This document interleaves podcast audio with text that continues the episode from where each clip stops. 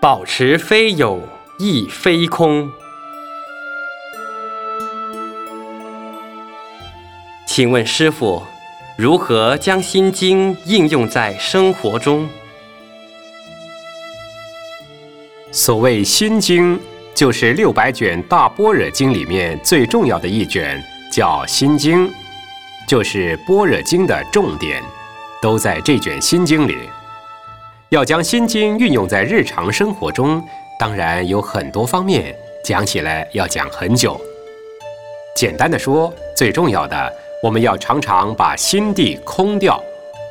所谓照见五蕴皆空，就是色、受、想、行、识五蕴都要空掉。把心空掉之后，还要不执空，如此就会开启智慧。